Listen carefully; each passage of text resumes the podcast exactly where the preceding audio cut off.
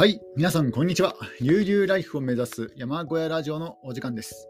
えー本日は2月28日月曜日に収録しております。今日の天気は、えー青空ですね、えー晴れております。今日も気温が、えー上がりそうですので、まあ、と言ってもですね、まあ、気温が上がると言っても、えー自分の住んでいる山林は、まあ、かろうじて2桁台、えープラス 2, 2桁台に届くか届かないかぐらいかなの、えー気温だと思いますので、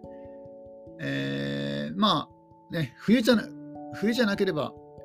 そんなに暖かい、えー気温ではないんですが、まあ、ずっとですねここ最近は本当に、えー一番寒い時でも一番寒い時は、えープラスマイナス、ね、0ぐらいだったのでそれに比べればはるかに、えー暖かい気温では、えーあります。えーでは、えー前回のですね八甲田山雪中行軍八甲田山から帰ってきた男の、えー本の要約の続きを、えーしていきたいと思います。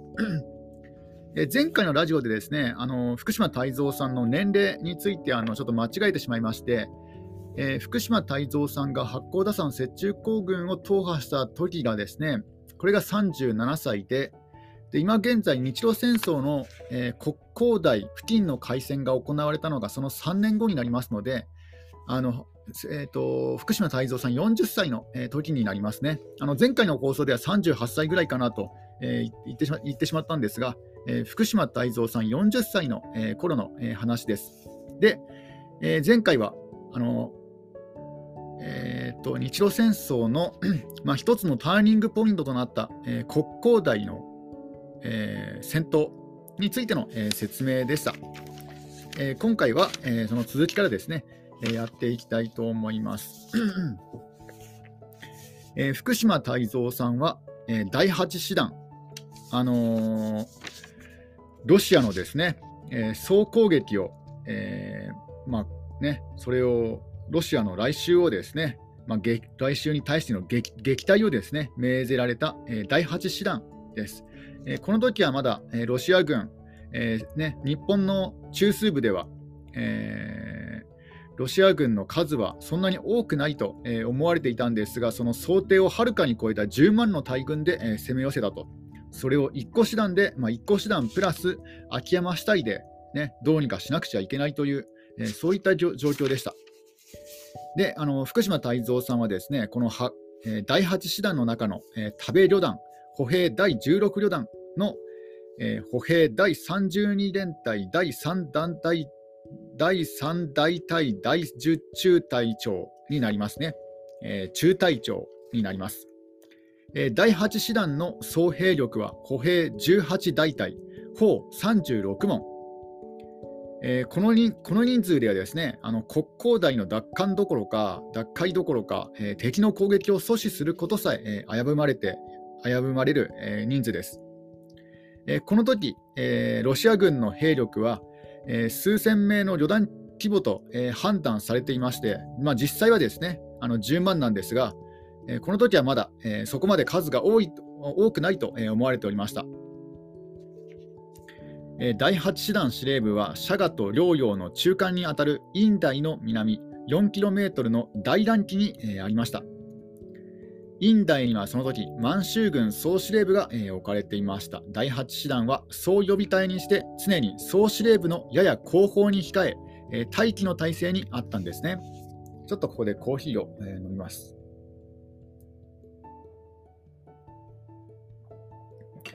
第8師団の主力は平坦部のある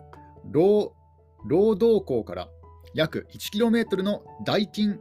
あ間違えましたね。大隊付近に、えー集結しました。26日の午前6時立見師団長は、えー次のように、えー戦戦闘命令を、え下しております、えー立見師団長というのは第8師団の、え師団長です。えー えーとですね。伊田伊田旅団、かっこ歩兵第4旅団、左翼方面の攻撃、ソマホから東方を結ぶ線、おかみ旅団、かっこ神戸歩兵第8旅団、右翼方面の攻撃、伊田伊田伊田旅団の右翼から進撃、それから右の線、野中歩兵連隊、かっこ歩兵第8連隊、老橋、老橋の、えー西端に砲列を敷く、国交台を直接攻撃、食べ旅団、これがあの福島泰造さんの、えーいるね、旅団です。食べ旅団、歩兵第第16旅団、予備隊、古城市付近に待機のこと。えー、福島泰造さんの所属する食べ旅団は予備隊で、えー、戦況の推移を、えー、待つことになりました。第8師団は将来の、えー、作戦任務を想定して長く内地に、えー、待機させられていたので、この戦闘が初陣だったんですね。えー、第8師団は初陣でした。えー、なお、長沼騎兵連隊、騎兵第8連隊は1月初旬、主力で長沼騎兵挺身隊を編成し、敵陣深く侵入、ハルビンより南に伸びる鉄道線路と鉄橋を爆破する特別任務に、えー、ついておりました。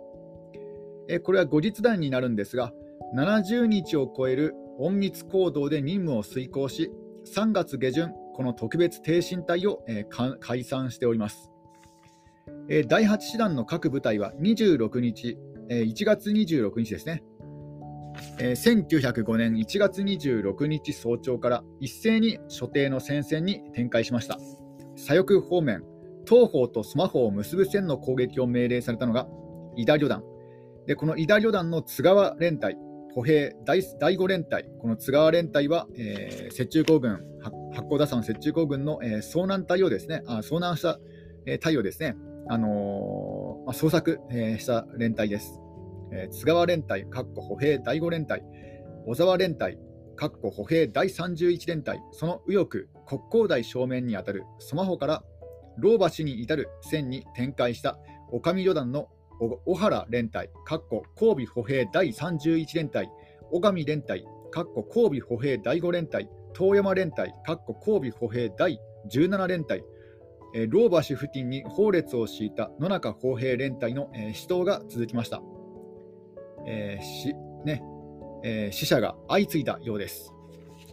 えー、戦場には雪が舞って、えー、寒さが、えー、厳しく、地面はですね氷結していたようです。え夜に入ると敵の、え鉄砲火、銃砲火は、え幾分収まったんですが、夜明けとともに、え再びですねあの銃砲火は猛烈を極めたようです。敵は兵力と砲数をいよいよ増強し、え日本軍の損害は、え増える一方だったようです。弾薬が尽き果て、戦死者の弾丸で応戦を余儀なくされた部隊もあれば、全滅に近い損害を受けて退却するより他なかった部隊もあったようです。日本軍は国交台に一歩も近づけ近づくことができませんでした。ちょっとまたドリンクを飲みますね。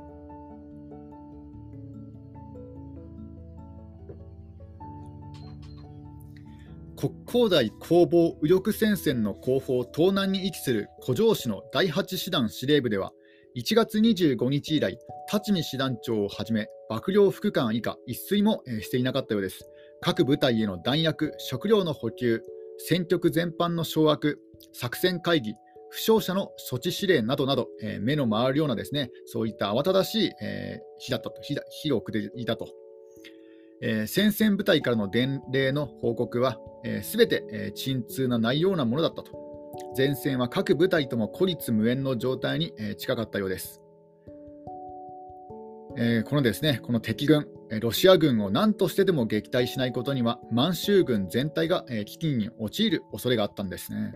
だからこれはあの第8師団にとっても名誉に関わることだったんです。そして、えー、立見師団長、ついにですね予備隊を投入することを、えー、決意しました。第8師団の総予備隊である食べ旅団、まあ、この中にえー、福島泰造さんの隊もあります。えー、第8師団の総予備隊である食べ旅団は、師団司令部なる古城市の周辺に位置して待機しておりました。食べ旅団に出勤が、あ、間違えましたね。食べ旅団に出動が下令されたのは26日でした。岡上旅団に代わり、国交台正面の老橋からスマホの線に中央部隊として配置されることになりました。食べ旅団はそれよりも右翼、老橋以北に移動し展開しました。食べ旅団は渡部連隊、かっこ歩兵第17連隊を左翼、森川連隊、かっこ歩兵第32連隊を右翼として進撃。翌27日、えー、ね、あの、払うに、払うに暁ですね。払うに暁と書いて、読み方、仏行っていうんですね。あの夜夜の明けた時、暁のことを仏行というんですね。あるいは仏教とも、えー、言うそうです。えー、この、えー、翌27日出場より、えー、ソマホ付近で、えー、戦闘を開始しました。国交大攻防の戦いは、えー、日本軍、ロシア軍ともソマホを一つの足がかり、拠点として連日連夜争奪戦を繰り返し死闘を続けました。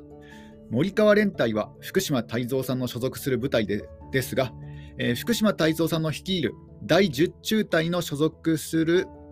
湯沢大隊、かっこ第3大隊は森川連隊の予備隊を下命されて残り、元の古城市付近にとどまりました。えー、まだこの時点ではですね福島泰造さんは、えー、まあ、予備隊、まあ、待機のような形を、えー、とっております。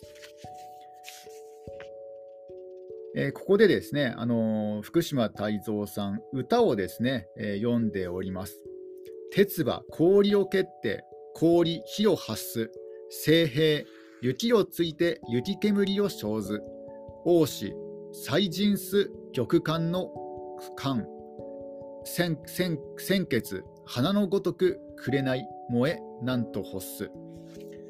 えー、これは福島泰造さんが陣中のつれづれに読んだよよよ、えーね、吟じた詩で、えー、弘前にいる、えー、奥さんの妻、喜恵のお兄さん、成田虎之助に、えー、送ってきたものです。えー、国交大奪還作戦でソマホを死守している森川連隊の予備隊、湯浅大隊の一員として待機を命じられていて、えー、後方の古城市付近にあって福島は鮮血、花のごとく紅燃え、なんと欲すと歌いました。えー、まあ、要はですねあのまあ待機待機をさせられているのであの激しい戦闘が行われている中でまだね待機をしているので、まあ、血がね赤い血がたぎっているというねそういう、えー、歌なんじゃないかなと、えー、思います。1月27日の夜、森川連隊がスマホで凄まじい白兵戦を繰り広げあ繰り返していた頃に、えー、福島泰造さんは師団司令部で、えー、上頭勝也少佐参謀に、えー、会っていました。なんかすごい名前ですよね。なんか、なんか漫画とかアニメのキャラクターみたいな、上頭勝也ですよ。あの神の頭に、神のトップですね、神のトップに、まあ、勝利の勝。で、あの、や、や、やですね。あの、弥生時代の矢ですね。上頭勝也少佐参謀に、えー、会っていました。上頭勝也参謀は、福島泰造さんと陸軍士官学校の同期生で後に、えー、陸軍大学校に学んだ将校です。まあ、要はですね、あのー、同じ、えー、旧友だったということです。この、えー、上頭克也さんと、えー、福島泰造さんの間では、えー、戦況と、えー、福島中隊の所属する湯浅大隊の出動の見通しについて、えー、話し合いがかなり長い間続きました。えー、対路線を想定した冬季作戦に研鑽と訓練を積んできた福島泰造さんにとって予備隊としてこのまま待機させられるのは耐えられないことでもあったんですね。あのね、有名な十和田山八甲田山越え雪中踏破、まあ、雪中行軍ですね、いわゆる、いわゆる八甲田山雪中行軍もすべ、ー、てこの日のためのものに、えー、ためのものだったと、えー、そういうふうにですね、熱い気持ちを、えー、たぎらせていました。そして、あのちょうどですね、八甲田山雪中行軍の日から、えー、3年目なんですね、ちょうど3年目です。えー、ただですね、あの上頭勝也参謀はですね、まだ機は熟していないと、えー、言いました。えー、言ったんですが、立見師団長から湯浅大隊に出動命令が出されたのは、それから間もなくのことであったと。すごい運命的ですよね、まだこの頃ね、あの3年前は八甲田山雪中行軍のちょうどですね同じ時期に当たるんですよね。1月26日、27日、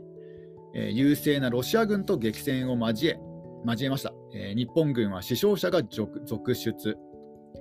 えー、満州軍総司令部、まあ、日本のですね満州軍総司令部では、正面からの敵視力による、えー、攻撃を危惧しながらも、えー、背に腹は変えられず、27日にはまず第5師団を、続いて翌28日には第2師団を対峙する正面陣地から無理に移動させ、立見師団長の指揮下に入れました。だから今まではこう第8師団とね、秋山市隊で、えー、なんとかですね、あのー、死守していたんですが、ようやくこの頃になって、あの敵のロシア軍、まあ、10万の兵を送っていますので、敵のロシア軍がですね大軍だということが分かって、えー、第第5師団、そして第2師団をですね、まあ、送っているんですね。そして1月28日、第8師団全員全滅を期して敵軍に突入せよと、えー、そういう命令が、えー、下ります。立見師団長、1月27日の真夜中、えー、霊下の各部隊に、え、命令を下したんですね。え、全員全滅を全員全滅を期して敵軍敵陣に敵軍に突入せよという、え、ちょっとドリンクあすいません。うん花粉症ですかね。ちょっとねコーヒーを飲みますね。でもいかに軍人とはいえ、まあ、軍人ならいいのかもしれないですけども今の自衛隊にこんな命令出せませんもんね。全員全滅を期して敵軍に突入せとか、ね、言われたら、自分だったらどうしようかなとか思っちゃいますもんね。うん、やっぱ昔のね、日本の軍人さんというのは、すごい偉かったんだなと思いました。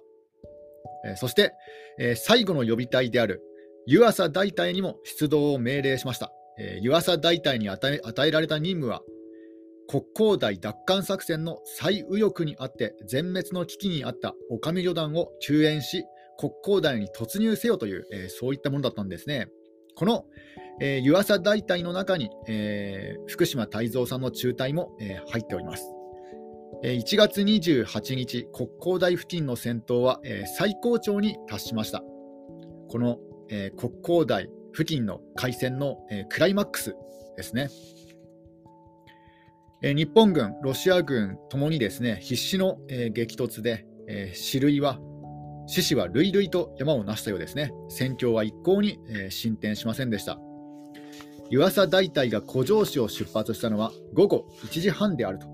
出発前、福島泰造さんは師団司令部に立見師団長を訪ね、別れを告げました。湯浅大隊が老橋付近に展開する女将旅団に合流し、女将旅団長の指揮下に入ったのは午後3時頃であったと。福島隊は今福島さんの中隊ですね、福島隊は国交大前面、老橋西方約1000メートルの小級府付近に、え展開しました。えこの間のですね経緯を参謀本部編纂の、え日露戦士というですねあの東京開港社発行の、えー、まあ、そういった、えー、書物が、えー、ありまして、それにはですねこの日露戦士では、え次のように、え記しております。ちょっとここでコーヒーを飲みますね。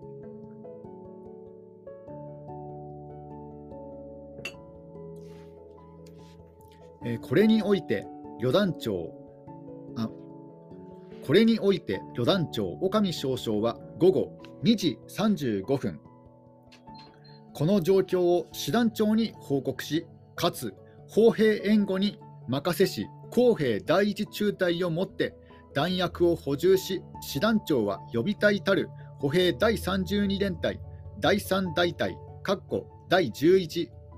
第12中隊決を増加。午後9時15分、さらに第10中隊を増加す。古城市北端に古城市北端を警戒せる交尾歩兵第2連隊第4中隊を師団の予備隊に合わせり合わせて女将少将は午後2時20分増援たる歩兵第32連隊第3大隊第11、第12中隊決。超少佐、湯浅秀樹。到着するや、これを交尾歩兵第17連隊に増加せしも、同連隊所在同連隊所在地付近は、唯一小給付あるのほか平坦快活にして、よるべき事物なく先に同連隊はこの小給付によりかえって敵の射撃目標となり盛んなる銃砲火に抑制りしかるにこの増援大隊もまた敵の総射総射会を通過しこれによるや死傷すこぶる多く5時ごろ同少将は交尾歩兵第17連隊第2大隊、えー、かっこ超代理超代理隊野尻忠政より攻撃成功の望みなき報告を受けるに至れり、まあ、要はですねあの小給府というところに、えー、まあ、予備隊を、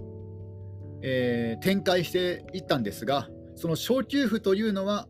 まあ、これ、小さな丘の、小さな丘、小さな丘のですね、竿と書いて小給府、竿か丘まあ、まあ、小さな丘なんですよね。この小給府というのは小さな丘でして、で、周りが平坦部なんですね。だから要はあのロシア軍のあのちょうど標的になりやすい場所だったと、地形が地形的に。で、そのね、ロシア軍の標的になりやすい場所にですね、あのー、集結したことによって、あのー、ロシア軍の重砲火をですね受けることになったと。だからなんでそんなところにですね、あの、集合させたのか分かんないんですが、まあ、なぜか分からないんですが、そこに、え、合流させてしまったというんですね。なので、えー、攻撃の成功の望み望みはなくなってしまったということですね。あのみんな撃たれて、えー、亡くなってしまったということです。えー、周りが開け開けている、えー、小高い丘、それが、えー、小休府です。で、えー、神戸歩兵第17連隊、かっこ遠山連隊が一旦は、えー、このですねこの丘、小休府を、えー、占領したんですが、敵に奪い返されて、えー、しまいました。歩兵第32連隊第 3, 第3大隊、湯浅大隊は、再びこれを奪還するために、えー、前進したんですね。この、えー、湯浅大隊の中に、えー、福島泰造さんの、えー、中隊が、えー、あります。えそして、えー、福島泰造さんの、えー、重卒の後日談によると、えー、古城市を出発するとき、えー、福島泰造さんは部下たちに、えー、次のように、えー、訓示しております。これ、現代語訳するとこのような文章になります。我が中隊は5詰めの中でも最後の5詰めで勢力を蓄えてきた。今日は師団長閣下から全軍全滅を期して国交大に突入せとの訓示があった。最後の新手は我が第10中隊である。決して他中隊に遅れを取ってはならん。五詰め中隊の名誉に責任がかかっている。国交大一番乗りは万難を廃し第10中隊が決行する。今日は全員五国の鬼となって頑張ってくれ。自分が先頭に立つ。自分が倒れたら指揮官にはこれまで訓練してきた通り、次々に代わりのものがなる。小隊長も分隊長も同じことだ。国交大に突入したら誰でもよい、一人でもよい、山形歩兵第32連隊第10中隊の万歳を唱えてくれ。この大使命を果たすためには、互いの屍を乗り越えねばならない。負傷者が出ても見捨てて先に進め。負傷して落語した場合は、命ある限り進め、進めと声を上げてくれ。分かったな。というね、こういうことをですね、あの訓示したようです。えで、えー、福島泰造さんのですね中隊が目指す丘にはですねあのロシア軍機関銃を、えー、何機も備え付けておりました。1分間に600発も、えー、弾丸が発射され、えー、上下左右に照準を変えることができる、えー、そういうですね当時最新鋭の、え武器でした。これまでの戦史などではですね日本軍は日露戦争で初めて機関銃の存在を知ったと、されているんですが実際はそうではないんですよね。日露戦争の10年以上前にですね、10年以上前の、日清戦争よりもさらに前にですね、福島泰造さん高崎連隊、かっこ歩兵第15連隊で、勝利に任官して間もない頃に、福島泰造さんはすでにですねこの、最新鋭の武器、機関銃の研究が必要であると、問題提起しているんですね。ちょっとドリンクを飲みますね。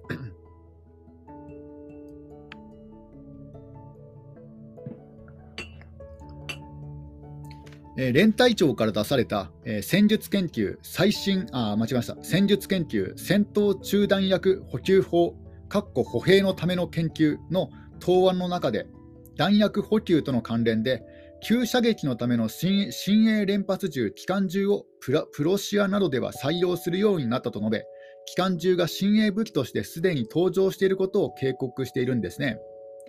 えー、一新任勝利に過ぎない福島泰造さんでさえ知っていたというのであるので、えー、陸軍上層部がこの機関銃を知らなかったはずはないんですね。しかし、えー、この10年間、機関銃の対策をですね講じていなかったんですね。えそして、日露戦争が始まるとともに、え旅順要塞攻略戦をはじめ、すべての戦線で、え機関銃に悩まされ続け、多くの、え日本軍の犠牲者を、え出しました。え、国交台の前面、え、荒野の中の小高い丘、まあ、小丘小丘府ですね、え、この小丘府、小高い丘、え、この小丘府をめぐる攻防戦でも機関銃弾は雨あられと、え、降り注いで、えー、日本軍のですね将兵を、えー、なり倒していきました。えー、湯浅大隊の将兵はこれをものともせず、えー、猛進を続けました。えー、福島泰造隊はですね軍刀を振りかざして先陣を切りました。振りかざす軍刀は、えー、福島さんが陸地測量部員だった時に、えー、お父さんの大使に買ってもらったものでした。えー、堀川国康の作で任教、任教、万髄院長兵衛が脇差しとして使用していたものと言われております。その、えー、任教、万髄院長兵衛の脇脇差しを軍刀に仕立てたものを振りかざ振りかざしていたんですね。で、でここでですね、えー、福島泰造さん、この小休府のですね戦闘で、えー、壮絶な、えー、死を、えー、遂げることになります。胸をですね、えー、打ち打ちな打ち抜かれるという、えー、そういった、えー、壮烈な戦死だったようです、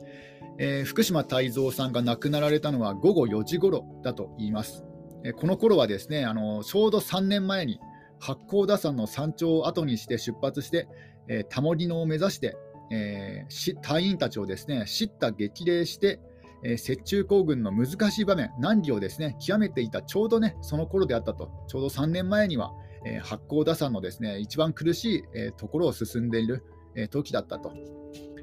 で、えー、国交台奪還作戦はその後、湯浅大隊など右翼隊が野襲を決行し、国交台東北の一角を占領。一番乗りは、えー、なんとですねあの福島中隊の将兵だったんですね。えー、山形歩兵第32連隊第10中隊の万歳の声が、えー、国間の夜に何度も轟いたと。ね、ここであの福島泰造さんの待望がですね、あのー、ね、あの叶うと。え敵は、ね、敵のロシア軍は、え反撃を繰り返しました。えその都度、え撃退し、日本軍が撃退し、え占領地を固守し続けました。湯浅大隊長も、えこの戦闘で戦死しております。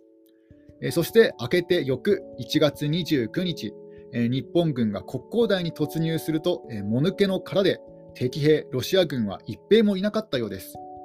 これはですねあのロシア軍の内部構想のもつれから、えー、クロパトキン総司令官が作戦通りに、えー、主力で日本軍の正面を、えー、攻撃しようとしなかったこともなどもあって、グリッペンベルグ第2軍総司令官は28日の夜中から攻撃前進を断念し、退却を開始したんですね。だから、ね、ロあのロシア軍の、えーね、中で、えー、内部で構想があったから、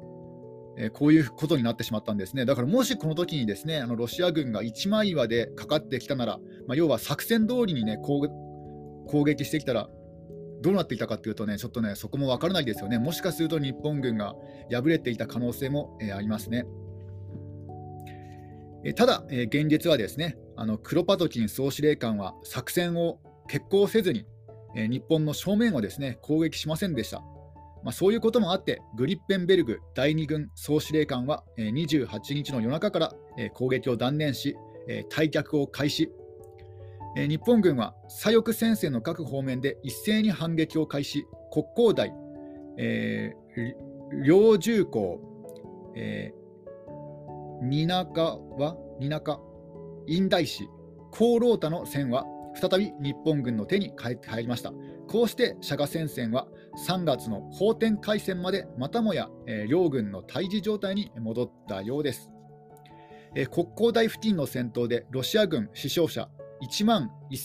1732名という、損害を受け敗退しました。日本軍が被った損害も、少なくないんですね。日本軍の損害は戦死者1848万、戦傷者7241名、えー、合計9089名ですので、まあ、大体どちらもですねあの1万人の、えー、犠牲者を出してるんですね、あ犠牲者というか、あの怪我人も含めて1万人 ,1 万人の犠牲者を出しております。え、特にですねあの中心となって、えー、奮戦した第8師団は戦死者だけで1201名を、えー、数えたようです。こうしてですねあの国交大開戦が、えーまあ、終わるということなんですね。えー、くしくも福島泰造さんはこのここで、えー、戦死して、えー、しまいます。今日は、えー、この辺で終わりにします。